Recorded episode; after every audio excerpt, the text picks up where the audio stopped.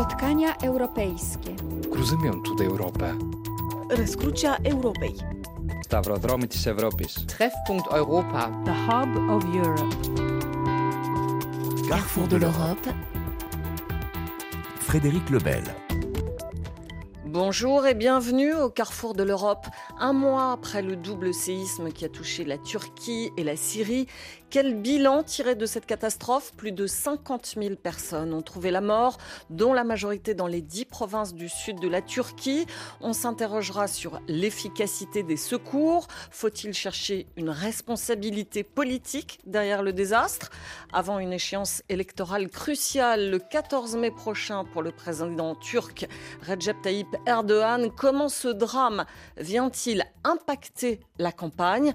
Enfin, pour un régime qui a fait de son rôle pivot sur la scène internationale un atout, ce qu'on appelle la diplomatie du séisme vient-elle rebattre les cartes de ses alliances et notamment de son rapprochement avec le régime syrien de Bachar el-Assad? Pour en parler, nous avons le plaisir d'accueillir en studio Didier Billon, spécialiste de la Turquie, directeur adjoint de l'IRIS, l'Institut des relations internationales et stratégique. Et en ligne depuis Istanbul, Jean-François Pérouse, vous êtes enseignant, chercheur, ancien directeur de l'Institut français d'études anatoliennes. Bonjour à tous les deux.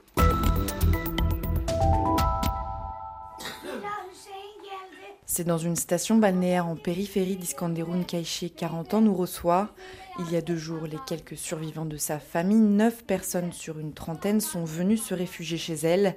Dans le fond du jardin, une petite fille, la nièce d'Aïché, joue avec un chien. Son visage est éraflé. Elle a perdu deux de ses sœurs dans le séisme. Tu as quel âge? 5 ans. Elle ne comprend pas encore ce qu'il s'est passé. Elle me dit souvent je n'ai plus aucune sœur, maintenant ce sont des anges et je vais bientôt être un ange moi aussi, je les verrai là-bas. À nos côtés, la mère de Koumsa se met à pleurer. Elle est restée coincée plusieurs heures avec ses enfants sous les décombres avant de réussir à en sortir avec Koumsa.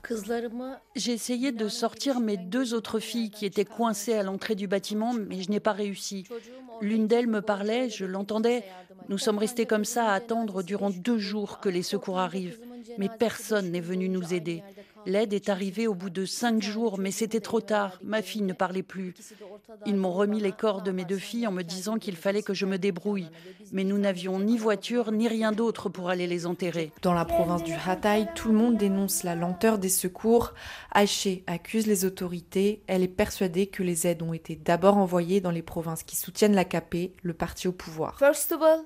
Ils ont d'abord envoyé les équipements là-bas et ensuite Antakya. Antakya est dans la pire position maintenant. Si on avait eu assez d'équipements, ces gens ne seraient pas morts. Tous les membres de la famille sont réunis dans le salon, mais autour de la table basse, trop de chaises sont désormais vides. Ils ont du mal à penser à l'avenir. Nous n'avons plus aucun futur. Ceux qui restent, qui sont en vie, ont perdu la tête, n'est-ce pas? Ils veulent mourir. J'ai une amie qui a survécu, par exemple, mais elle a perdu sa jambe, elle a perdu son mari, son enfant. Elle ne veut plus vivre. Nous, notre futur, c'est au revoir Antakya, au revoir le Hatay. Comme plus de 2 millions d'habitants des zones sinistrées, Aïché et sa famille pensent désormais rejoindre le nord du pays. Mais pour l'heure, il faut retrouver les morts. Chez eux, 11 manquent encore à l'appel. Une famille décimée par le séisme, c'est un reportage de Manon Chaplin. Jean-François Pérouse, vous êtes à Istanbul, on entend la douleur immense, mais aussi la colère de ces familles. Les secours ont-ils été à la hauteur du drame en Turquie? Il faut dire que le, drame a été d'ampleur. Hein. Donc les, événements sismiques, hein, les, deux séismes du 6 février ont été d'une violence exceptionnelle et ils ont frappé une région hein, très très vaste, avec des, lieux difficiles d'accès aussi. Il faut bien le souligner. Alors, on peut dire effectivement que les secours ont manqué d'efficacité, mais leur tâche n'était pas simple. En revanche, là où il y a eu vraiment, et on peut là déceler des responsabilités hein, euh, politiques, un très vaste problème, c'est au niveau hein, de l'organisation des, secours et de leur efficacité et de leur respect du principe d'égalité et d'universalité des interventions. On n'a pas traité tout le monde de la même façon, comme dit cette personne euh, dans le reportage? Alors, en tout cas, on a, des, cas qui prouvent qu'il y a eu du favoritisme, qu'il y a eu euh, des choix à opérer, hein, un triage. Hein. Ce terme est affreux, mais il peut être employé là, vu qu'il fallait euh, parer au plus pressé et parfois, bon, le favoritisme partisan, voire le, le copinage hein, ou le clientélisme ont joué. Donc qu'il s'agisse du croissant rouge turc, hein, ou de la FAD, hein, qui est l'administration centrale pour la gestion des catastrophes et des situations de crise, eh bien, ces deux administrations centrales hein, ont été totalement euh, bureaucratisées, ont été, pendant les années AKP, hein, euh, ont été le, lieu de, favoritisme, euh, où on a nommé des personnes totalement incompétentes qui n'avaient aucune culture, aucune formation en, matière de gestion de, crise. Jean-François Pérouse, le Croissant Rouge aurait vendu des tentes pour les victimes. Oui, oui, oui, oui, oui, il y a des prix euh, scandaleux. Donc ça, ça fait partie hein, des pratiques inacceptables hein, euh, qu'ont euh, déployé ces, deux institutions hein, totalement dévoyées de leur mission initiale. Et là, je crois que la, colère publique est justifiée compte tenu de, l'incapacité, de l'incurie de manifester par ces deux administrations centrales. Didier Billon, je crois que vous êtes un petit peu moins sévère pour le gouvernement d'Erdogan. Euh, c'est pas par rapport au gouvernement de Erdogan, mais je pense qu'il faut quand même, et Jean-François l'a rappelé, l'ampleur du désastre est tout à fait considérable. Et je ne pense pas que dans aucun pays dans le monde, euh, les autorités concernées par l'acheminement des secours aient pu être beaucoup plus rapides. Et moi, je me base sur un certain nombre de témoignages de membres de la sécurité civile française, de pompiers français qui ont été sur place et qui m'ont expliqué tous que finalement, sur place, tout a été fait au plus vite, même si, bien évidemment, il y a eu une période de latence dans les 24-36 premières heures, et je puis comprendre que les hommes, les femmes qui se trouvent sur place éprouvent un sentiment d'abandon et manifestent euh, parfois violemment euh, leur colère. Ça, c'est parfaitement humain et légitime quelque part. Alors, deuxième aspect, ce que Jean-François décrit par ailleurs, c'est une réalité. Ce qui est terrible, c'est que quand il y a eu le séisme de 1999, je me souviens qu'on avait tiré à peu près les mêmes conclusions et que finalement rien n'a véritablement été fait pour rendre plus efficace, efficient, pour fluidifier l'organisation des secours en cas de cataclysme. Et nous savons que la Turquie est dans une zone sismique, donc ce devrait être évidemment la préoccupation des autorités politiques que d'attacher une attention toute particulière à ces questions, ces enjeux et ces défis. Jean-François Pérouse, est-ce qu'on peut dire que le gouvernement AKP a essayé de tirer un profit d'image publique dans les secours Bon, en tout cas, il, a été totalement dépassé, hein, euh, mais effectivement, vu, la, violence des séismes, on l'aurait été à moins. Hein, mais je voudrais rajouter quand même quelque chose qui concerne le système d'accréditation qui a été mis en place hein, par, par la FAD, l'agence des secours, et qui a pour les, euh, les équipes de secours, les volontaires hein, qui affluaient hein, du monde entier, de la Turquie entière. Hein, il faut voir, le, euh, c'était assez, exceptionnel, et cette mobilisation continue. Mais les, volontaires se sont heurtés à des obstacles bureaucratiques absolument mais inimaginables. Et là, j'ai des témoignages directs et très très proches hein, là-dessus, hein, euh, qui ont contribué hein, à ralentir les choses. On a vu euh, les mineurs des, des, des, grands bassins miniers affluer avec leur, leur technique de, secours, puis ils sont rompus à ce type d'intervention, euh, et attendre. On a vu des chauffeurs de grues, des engins de travaux aussi attendre leur accréditation un jour, deux jours dans les aéroports d'ailleurs. Hein. Donc là, quand même, il y a eu une énorme faute. Hein. Euh, et par ailleurs, il faut insister aussi sur le caractère hyper centralisé de ces deux institutions qui n'ont pas su s'appuyer sur des relais locaux hein, et la méfiance vis-à-vis de certaines communautés locales qui a aussi compliqué l'organisation des secours sur le terrain. Et puis le gouvernement euh, ne souhaitait pas trop l'intervention des ONG internationales, a plutôt privilégié les aides bilatérales avec les pays globalement, hein, toutes les équipes ont, été acceptées. Certaines ont été un peu plus, les équipes étrangères ont été un peu plus surveillées euh, euh, que, d'autres. Hein. Mais il y a une volonté de, contrôle, hein, comme vous le disiez, de contrôle de, l'image et des conséquences politiques immédiates et à, moyen et long terme de ces événements, qui a souvent pris le dessus et qui a très certainement contribué à, compliquer l'action euh, sur le terrain et à bouleverser les, les priorités. La priorité devait être à, l'intervention rapide hein, et elle a euh, été beaucoup hein, à la euh, maîtrise de la communication politique hein, euh, de l'événement tragique. Didier Billon. Oui, ce qui en rajoute encore, c'est que immédiatement, mais dans les 24 heures qui ont suivi le premier tremblement de terre, les forces politiques, les partis politiques se sont disposés les uns en critique radicale de ce que faisait ou ce que ne faisait pas, ou ce que faisait avec retard le gouvernement, et le gouvernement était là pour se justifier. Oui, on y reviendra sur les questions politiques. Euh, et donc, évidemment, il y a un enjeu d'image, d'autant qu'on y reviendra, nous sommes dans une période de pré-campagne électorale, mais celle-ci va s'ouvrir officiellement très bientôt. On va revenir sur les images du séisme avec ces immeubles qui se sont affaissés comme des châteaux de cartes. Dans un pays où 70% du territoire euh, est exposé au risque sismique, Didier Billon, ça vous a étonné? Bah, Ça m'a attristé, ça m'a beaucoup attristé parce que ceux qui ont un peu de mémoire et qui fréquentent la Turquie depuis longtemps se souviennent avec précision les mêmes images que nous avions pu euh, visionner en 1999, où on avait ces immeubles qui s'étaient écroulés sur eux-mêmes comme des châteaux de cartes, effectivement. Et donc, cela pose évidemment la question du respect des normes de construction des bâtiments, des normes antisismiques, de la qualité des matériaux de construction. À l'époque, il y avait eu beaucoup de débats dans la société turque, mais finalement, rien n'a changé. Et là, ce n'est pas seulement la responsabilité de M. Erdogan ou de, son, ou de ses gouvernements, c'est l'expression de tout un système politique et économique qui est basé sur la rentabilité immédiate et qui, évidemment, a permis à des entrepreneurs véreux, puisque c'est l'expression consacrée, de construire n'importe comment. Premier facteur.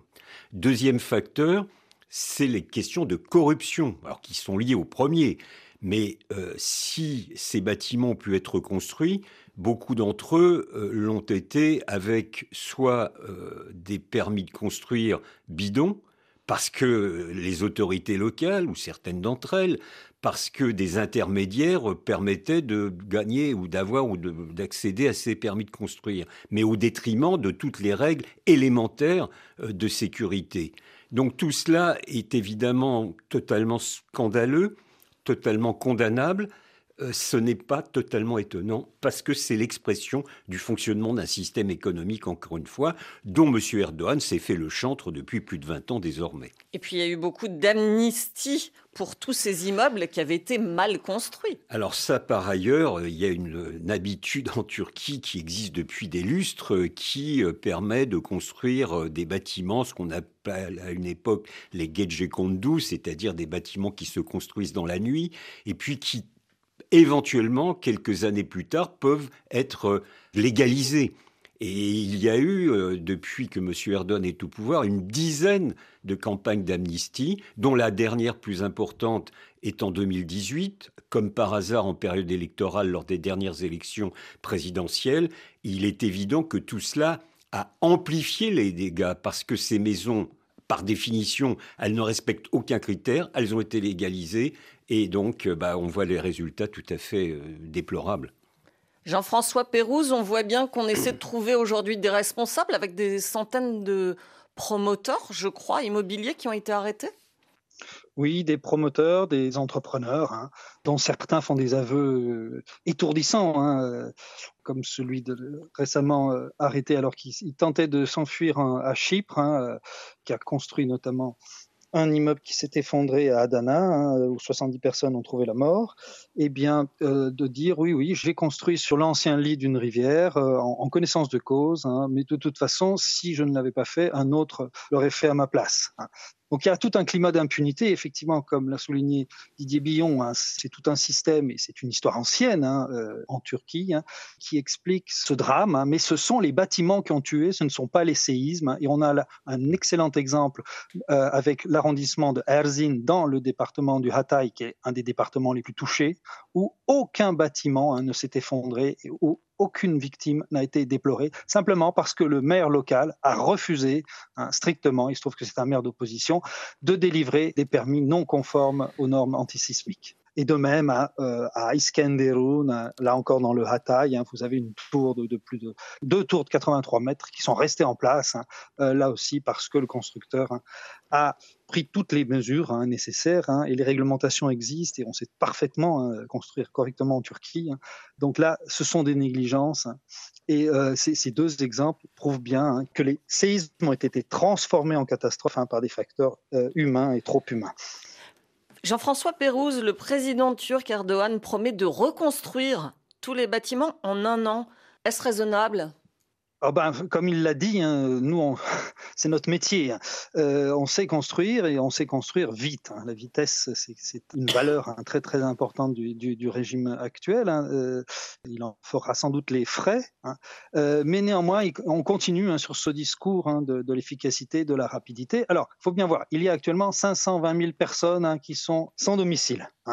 Alors, on construit des villes tentes, on construit des villes conteneurs, hein, mais il faut faire euh, vite. Déjà, l'état d'urgence a été décrété, euh, mais en plus, hein, des mesures euh, exceptionnelles sont prises pour, pour, procéder très vite. Hein. Les premiers appels d'offres ont déjà été lancés et le chantier commence.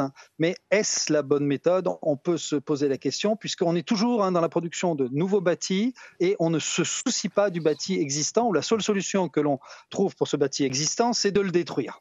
Didier Billon, on a des raisons de s'inquiéter? Ah bah oui, pour le moins. Enfin, je ne reprends pas ce que vient d'évoquer Jean-François, mais la propension de Erdogan à prétendre tout diriger, mais pas seulement à la suite de ce séisme, ça fait 20 ans, plus de 20 ans désormais qu'il est au pouvoir, amène à des résultats euh, pour le moins problématiques, que ce soit au niveau du bâti, que ce soit au niveau des résultats économiques, j'en passe, et des meilleurs, et nous allons sûrement en aborder d'autres un petit peu plus tard. Mais ce qui m'ennuie le plus, et c'est assez révoltant, c'est que Erdogan tout seul décide un jour que d'ici un an, tout serait reconstruit. Et c'est la contradiction majeure. À la fois, il y a une urgence, incontestablement, avec ces centaines de milliers de personnes qui restent sans abri, mais je pense que la responsabilité d'un gouvernement euh, digne de ce nom, ça serait de prendre un peu de temps, il ne faut pas en perdre trop, de faire des commissions ad hoc avec des ingénieurs, des sismographes, bon, etc., de façon à réfléchir un petit peu sur le type de construction qu'il faut mettre en œuvre, alors, si possible, dans un délai d'un an, le plus rapide sera le mieux, mais ne pas se précipiter et reproduire les mêmes erreurs que celles qui ont abouti à la catastrophe dont nous parlons.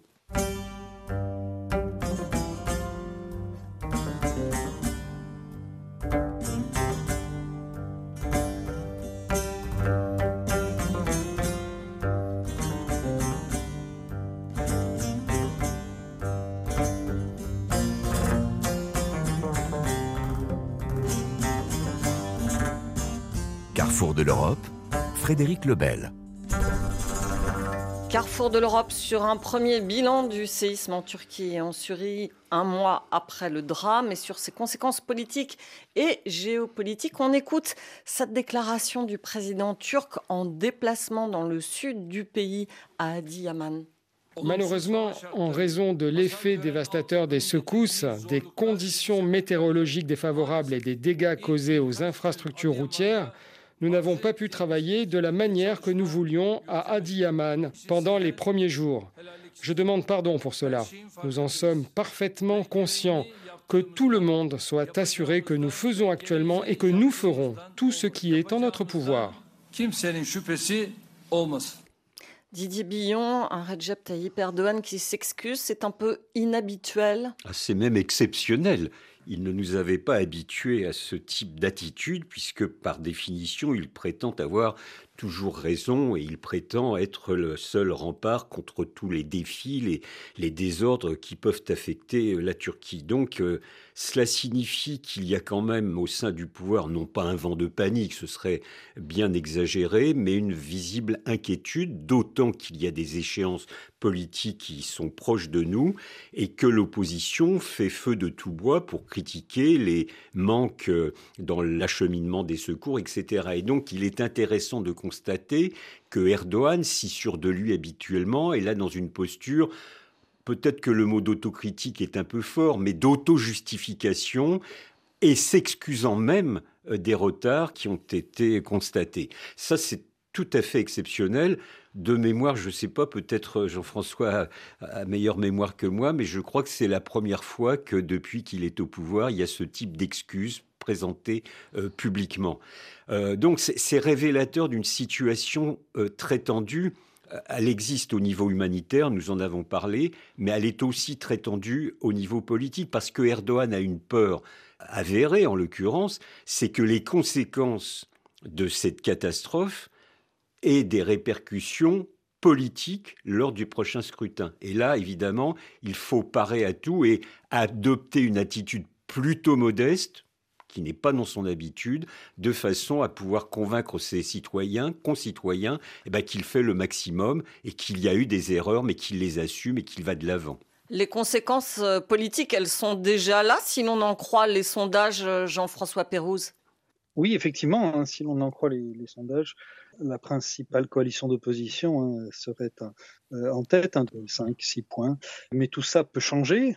Je voudrais revenir là sur cette euh, déclaration de Adriaman hein, parce que euh, on peut voir aussi la vidéo de, ce moment qui est quand même assez impressionnant puisque la, foule est en colère. Il y a un moment où la, foule est en colère et demande des comptes.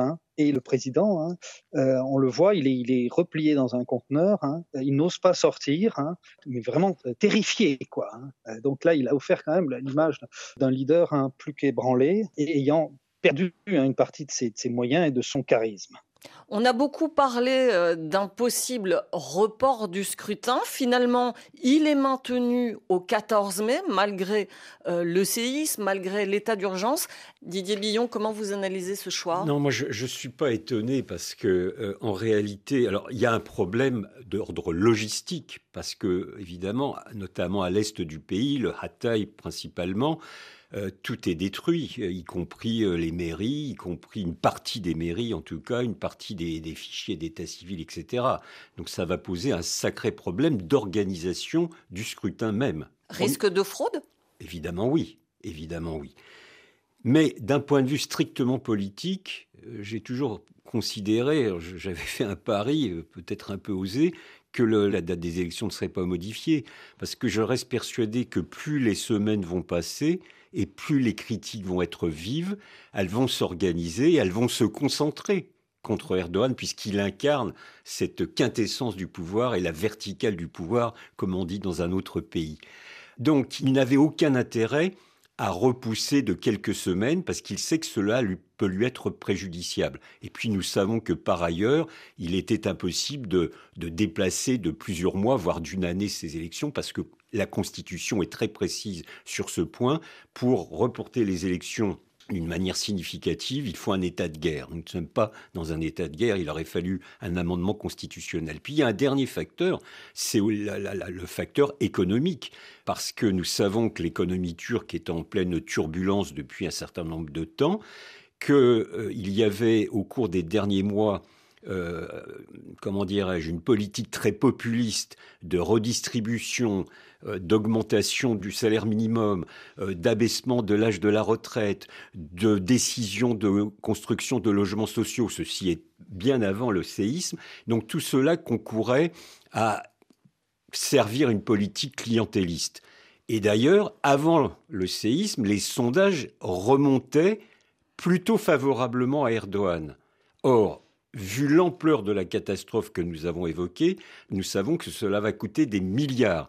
Cela sur de très nombreuses années. Mais dès l'immédiat, euh, la nécessité de reconstruire va coûter très cher et donc va aggraver les problèmes structurels de l'économie turque. Ça, Erdogan le sait et il faut qu'il gagne du temps et donc il n'a pas repoussé la date des élections prévues mi-mai.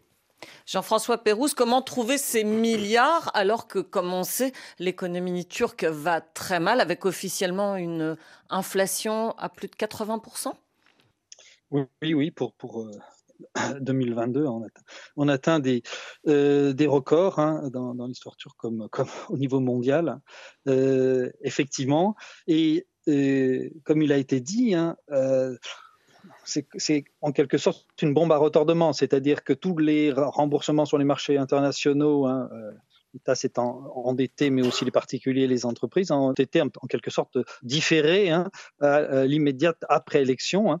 et on voit très très mal comment euh, la Turquie va pouvoir euh, honorer ses dettes en l'état actuel. Certes, la société turque a une capacité hein, de, mobilisation et de sacrifice hein, absolument euh, remarquable, hein, dont elle sera faire preuve, euh, mais sans l'aide internationale, et déjà bon, des négociations sont en cours et déjà des gestes ont été faits, euh, on, voit, on voit très mal comment le redressement pourra s'opérer.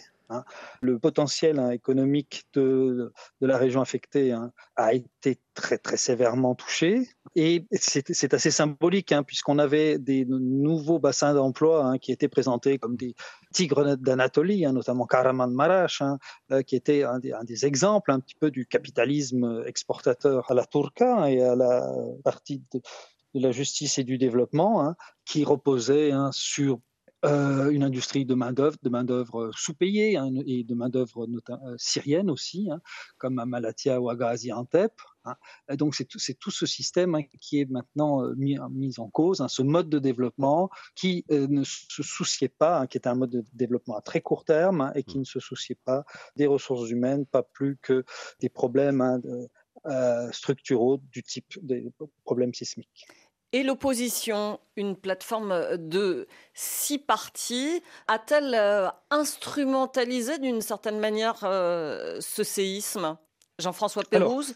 oui, immanquablement. Mais elle l'a fait assez intelligemment et avec beaucoup de professionnalisme. Hein, et a fait la, preuve hein, disons, d'une capacité hein, d'organisation euh, autonome et d'une grande euh, efficacité. Hein. On a vu ainsi les mairies des grandes agglomérations de l'Ouest, hein, d'Ankara, d'Istanbul, d'Izmir, de euh, accourir et proposer leurs services sans s'en sans, référer au pouvoir central, et en tout cas tant que celui-ci ne s'y opposait pas, pour éteindre un incendie, pour reconstruire un aéroport, loger les personnes sans domicile. Bref, il y a une très grande efficacité Hein, et, une instrumentalisation euh, euh, incontestablement, mais qui ne s'est pas faite de manière seulement rhétorique, hein, qui s'est aussi faite hein, dans, les actes. Euh, et je crois que ça a porté. Didier Billon, on attend toujours le nom du candidat officiel de cette plateforme de six partis. Oui, ça fait maintenant des mois que nous attendons. Alors visiblement, ils ont choisi le candidat, mais ils ne l'ont pas rendu public, donc je serai très prudent. Et normalement, il doit être annoncé publiquement euh, lundi prochain, le 6 mars. C'est ce qui a été annoncé. Alors évidemment, cette opposition, euh, elle a une difficulté et elle va tenter d'utiliser à des fins politiques les conséquences du séisme pour ses propres intérêts. Ce n'est pas très moral, mais c'est les dures lois de la vie politique. Le problème de, cette, de ces oppositions, cette euh, table des six, c'est qu'en fait, c'est un peu euh, l'alliance de la carpe et du lapin.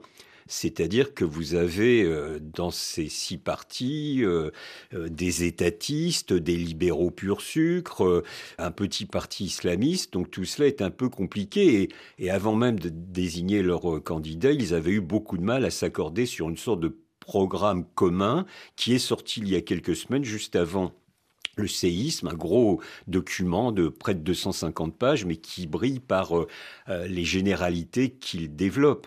En réalité, le véritable point d'accord de ces oppositions, c'est le retour à un régime parlementaire. Ça, c'est vraiment le ciment. Ils veulent, et c'est le pivot de... Le retour de, la démocratie. Voilà.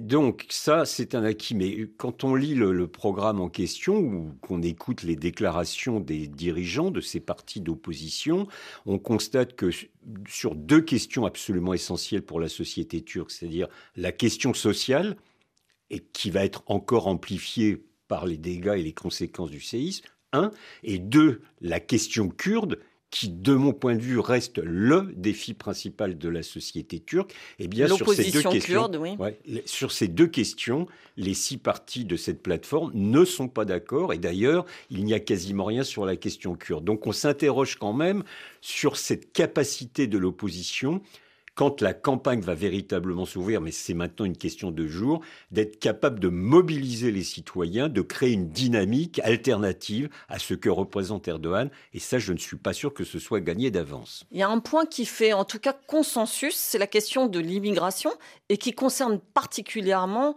euh, ces régions touchées par le séisme où se concentre la majorité des 4 millions de réfugiés syriens qu'accueille la Turquie.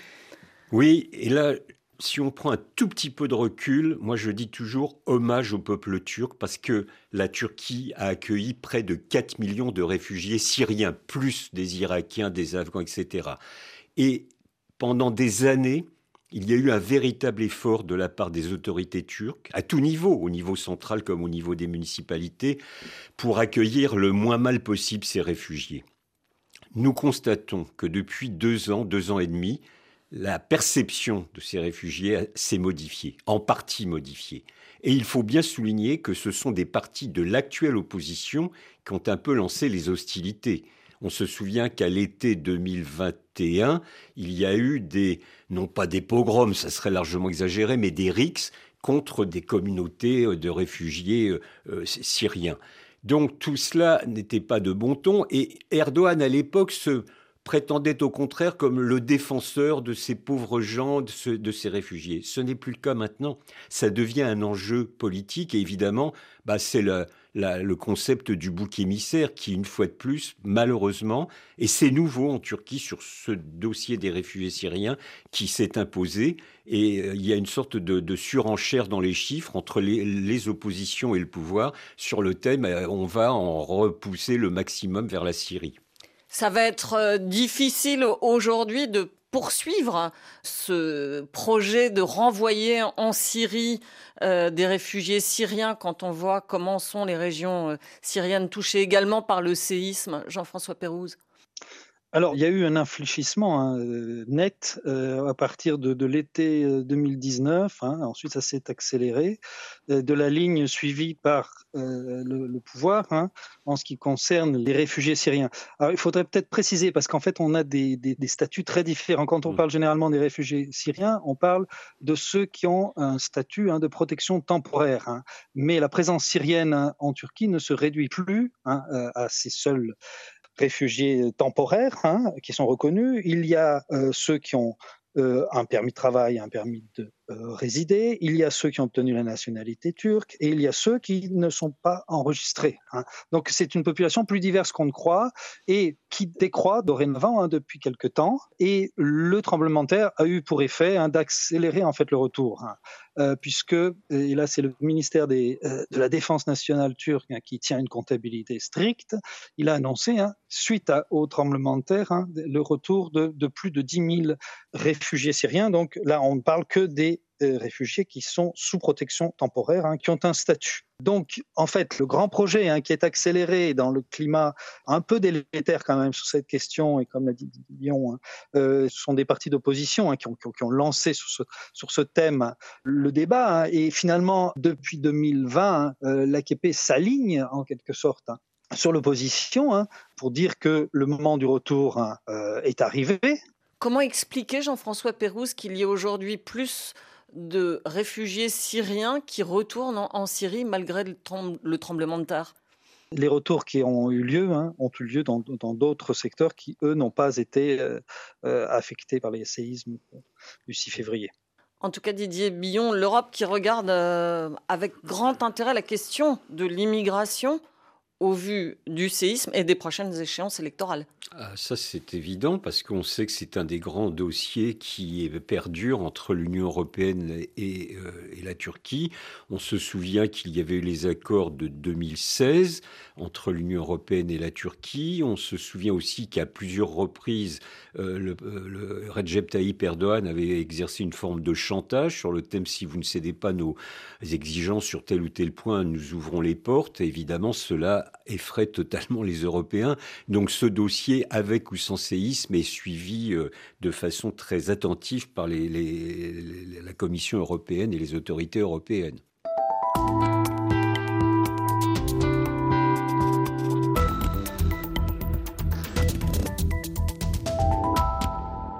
Carrefour de l'Europe sur le bilan et les conséquences du séisme en Turquie et en Syrie avec nos invités Didier Billon, spécialiste de la Turquie, directeur adjoint de l'IRIS et en ligne depuis Istanbul, Jean-François Pérouse, enseignant-chercheur, ancien directeur de l'Institut français des études anatoliennes.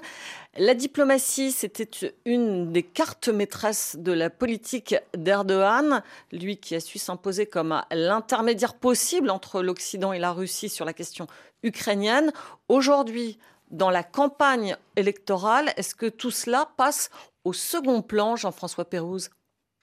Il y a eu un bouleversement en quelque sorte de, quand même de l'ordre du jour et mmh. effectivement alors que le candidat euh, Erdogan hein, essayait de, maintenir sa crédibilité, sa légitimité en utilisant hein, la carte hein, euh, internationale et sa carte de, leader euh, du monde musulman.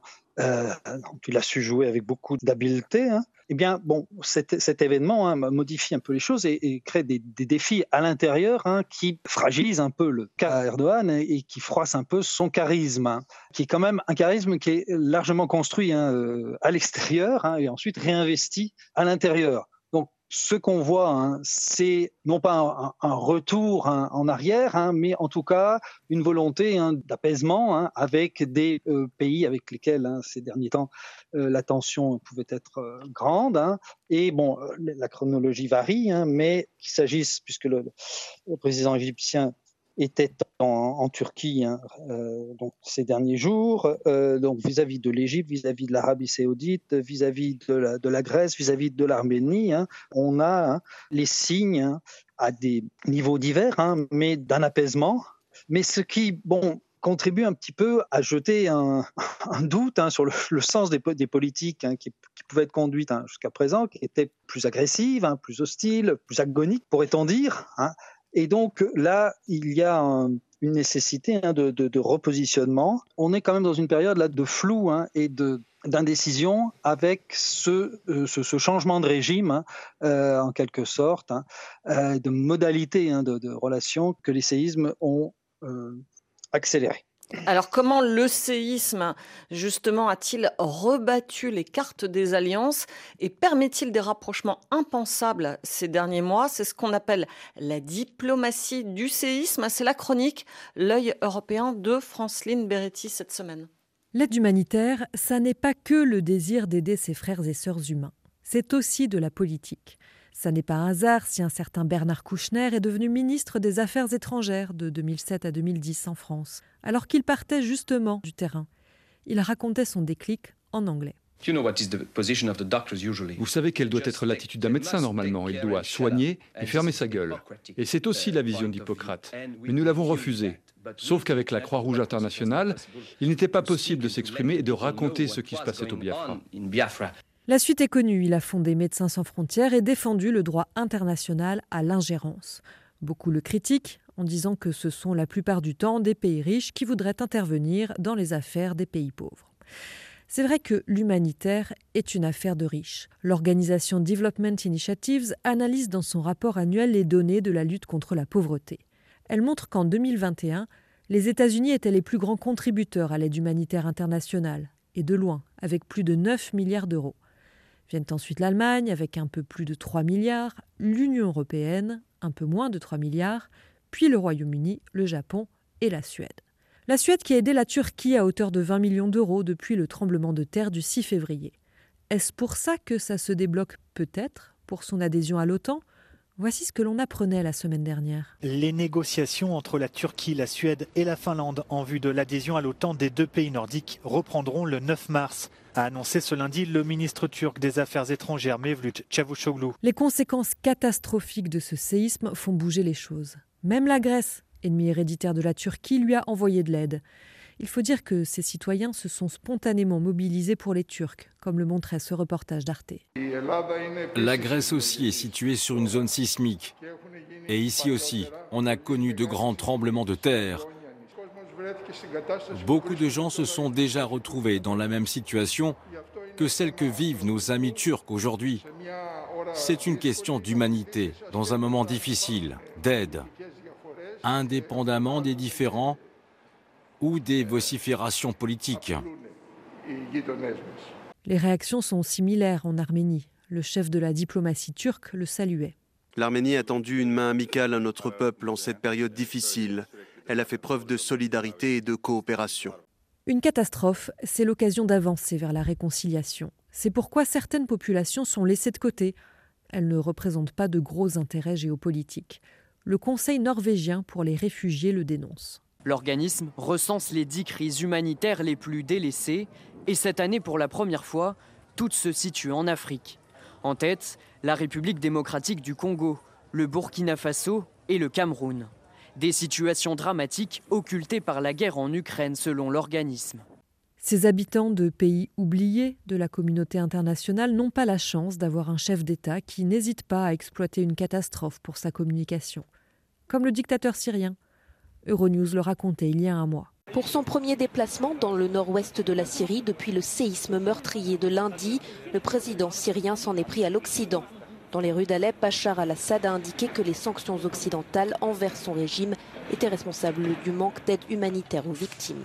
L'interprétation officielle syrienne n'est pas totalement fausse. Mais sachant que Damas détourne l'aide humanitaire des zones rebelles vers les populations qui lui sont loyales, comme le démontrait Human Rights Watch il y a quatre ans, la leçon est malvenue. Didier Billon, cette diplomatie du séisme fait-elle euh, durablement bouger les lignes? Non, je pense qu'il faut rester extrêmement prudent. Ce qui est problématique pour Erdogan, c'est que depuis des mois, voire des années, il construisait son discours politique en opposition avec un monde qui lui en voulait beaucoup, avec la plupart de ses voisins qui, comme chacun sait, étaient ligués contre la Turquie. Donc il, par cette politique, par cette posture, il essayait d'attiser le sentiment nationaliste en Turquie, mais pour des raisons de politique intérieure et des raisons électorales. Or, cet aspect de l'argumentaire de Erdogan tombe à l'eau.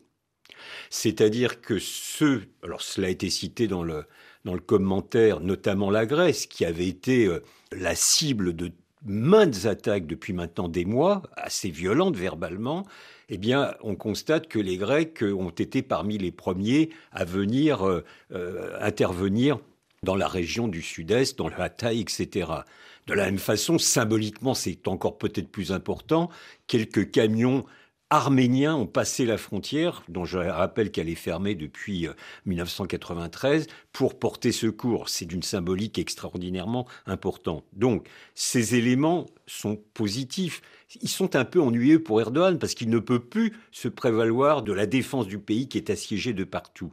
Alors peut-être va-t-il changer totalement de registre en disant, ben voyez, grâce à moi, nous pouvons nous réconcilier avec nos voisins parce qu'il va utiliser toutes les ficelles de la campagne électorale. Ceci étant, il faut se féliciter que des rapprochements puissent avoir lieu. Le ministre des Affaires étrangères grec est venu sur place, Blinken est venu sur place, etc. J'aurais au passage aimé que d'autres personnalités européennes, pas d'Européens, voilà, voilà, c'est ça, puissent aussi faire le déplacement à titre symbolique. Ça, ça aurait été important, même si ce n'est pas là l'essentiel. Donc, clairement, il y a une évolution.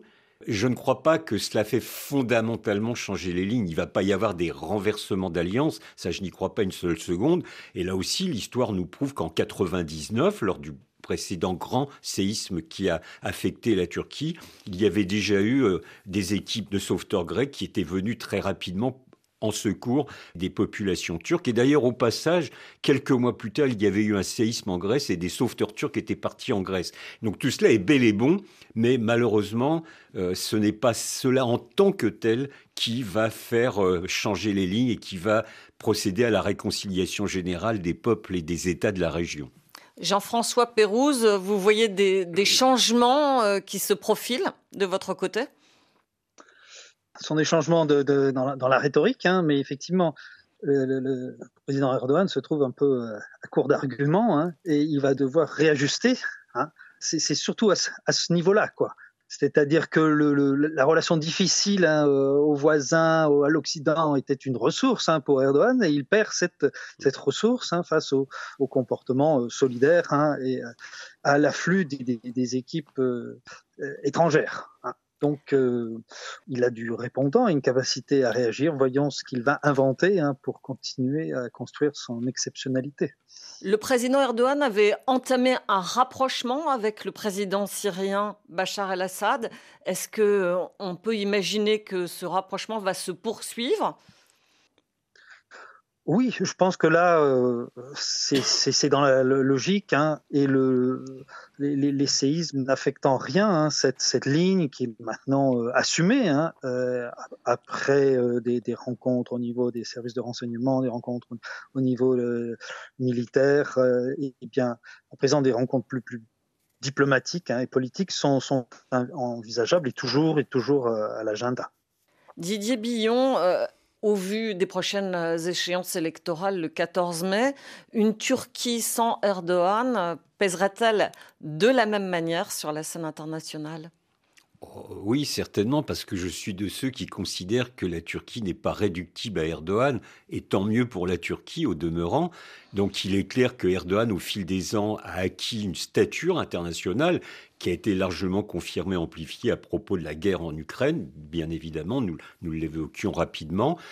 Euh, ses potentiels successeurs n'auront probablement pas le même charisme, ça c'est une certitude, mais je pense que ce serait une erreur totale de perspective, dans l'hypothèse où les oppositions actuelles remportent une victoire, de constater un changement de cap à 180 degrés de la politique extérieure de la Turquie. Ça, je ne le crois pas du tout. Bien sûr, il y aura des méthodes différentes, il y aura des ajustements, mais les fondamentaux de la politique extérieure de la Turquie, à mon avis, resteront les mêmes, même si encore une fois, il y aura des modifications. Mais et j'entends beaucoup de commentateurs européens, ou voire même des responsables politiques européens, qui disent vivement que Erdogan ne soit pas là, ça sera beaucoup plus simple. Je n'en suis pas certain. Euh, on le verra bien. De toute façon, nous n'en sommes pas tout à fait là. Nous avons une période de plusieurs semaines de campagne électorale qui va s'ouvrir. Ça va être singulièrement tendu. Et c'est aussi l'expression de la volonté de Erdogan depuis des années de polariser la société turque. Et évidemment, cette polarisation, elle se concentre encore plus dans les périodes électorales. Donc là, tous les coups vont être possibles et permis, et de la part du pouvoir de l'AKP et de M. Erdogan, et de la part des oppositions. Ça ne sera peut-être pas très favorable à un débat serein et démocratique, mais c'est ainsi, et nous verrons bien le résultat. Mais en tout cas, ne croyons pas que même sans Erdogan, la politique extérieure de la Turquie changerait du tout au tout.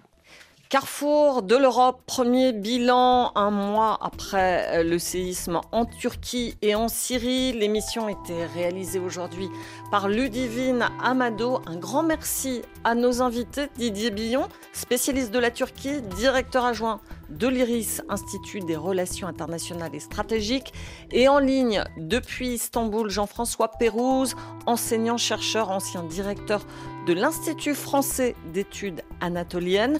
Merci à la documentation écrite pour son soutien. On se retrouve la semaine prochaine pour une émission spéciale sur l'ombre de Staline en Russie, en Ukraine et dans toute l'ancienne sphère soviétique.